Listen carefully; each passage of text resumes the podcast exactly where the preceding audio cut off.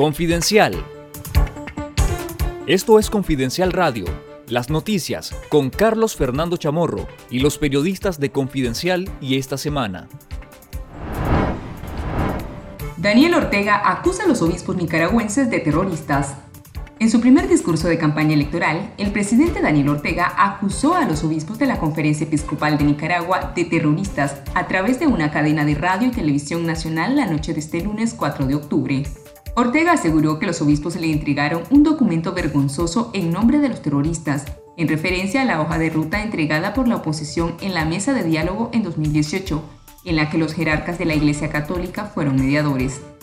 El mandatario relató que desestimó la hoja de ruta para la democratización del país y procedió a ordenar la sangrienta operación limpieza, con la que reprimió las protestas cívicas y desmontó los tranques en todo el país a través del uso desproporcionado de armas de guerra por parte de policías y paramilitares. El régimen ha elevado el discurso de odio contra la Iglesia Católica, que ha denunciado las violaciones de los derechos humanos en el país y la falta de transparencia del proceso electoral. En su discurso, Ortega señaló a los líderes opositores encarcelados y acusados de conspiración de ser los verdaderos responsables de los supuestos actos de terrorismo en 2018. Escuchemos al presidente Daniel Ortega los obispos, señores obispos, firmando ahí en nombre de los terroristas sirviéndole al imperio, en medio de la sangre, de los incendios, en medio del dolor, exigiendo, no, no pedían, exigían el retiro eh, de todas las autoridades y que se instalaran los terroristas en el gobierno junto con los yanquis, al servicio de los yanquis son los que llevaron el documento de los terroristas, esos obispos, ¿sí? Esos obispos. Son terroristas también, claro que son terroristas. En otros países estarían juzgados ya.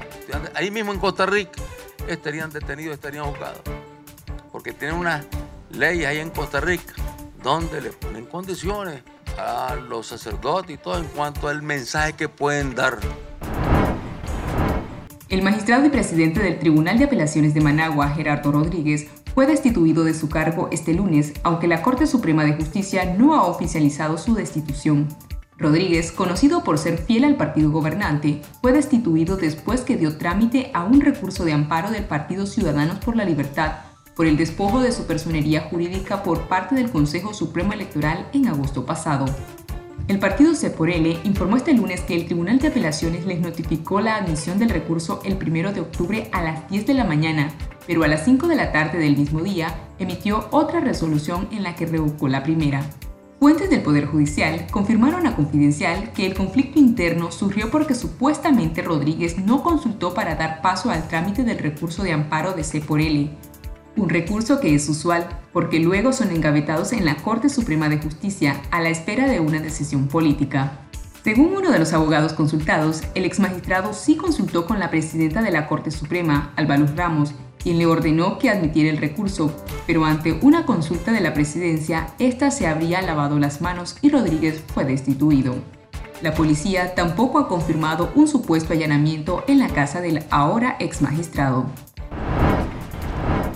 El nuevo brote de COVID-19 supera el impacto del primero registrado en 2020, según las estadísticas oficiales del Ministerio de Salud y las del Independiente Observatorio Ciudadano COVID-19. En las últimas semanas, el MINSA admitió 4.978 casos positivos y 9 fallecidos, mientras el Observatorio Ciudadano registró 9.420 contagios y 1.873 muertes sospechosas de COVID-19.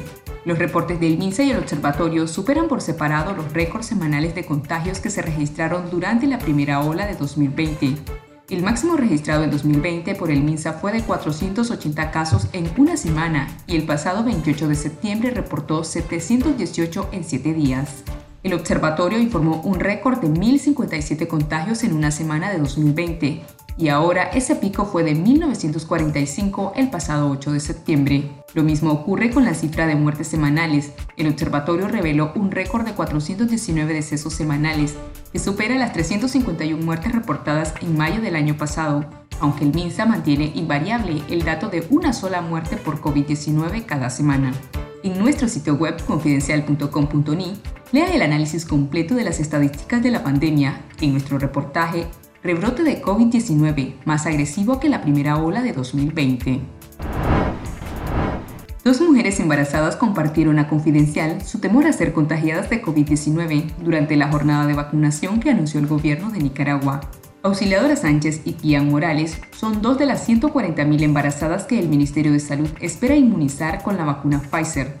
Sánchez y Morales extremaron las medidas de prevención del contagio y están decididas a vacunarse, aunque temen exponerse en las filas kilométricas y sin distanciamiento que han caracterizado la vacunación a los ciudadanos mayores de 30 años. La semana pasada, el gobierno informó que la donación de 233.470 dosis de vacuna Pfizer que llegará al país el 11 de octubre será para embarazadas con más de cuatro meses de gestación y niños mayores de 12 años con padecimientos que eleven su riesgo frente al virus.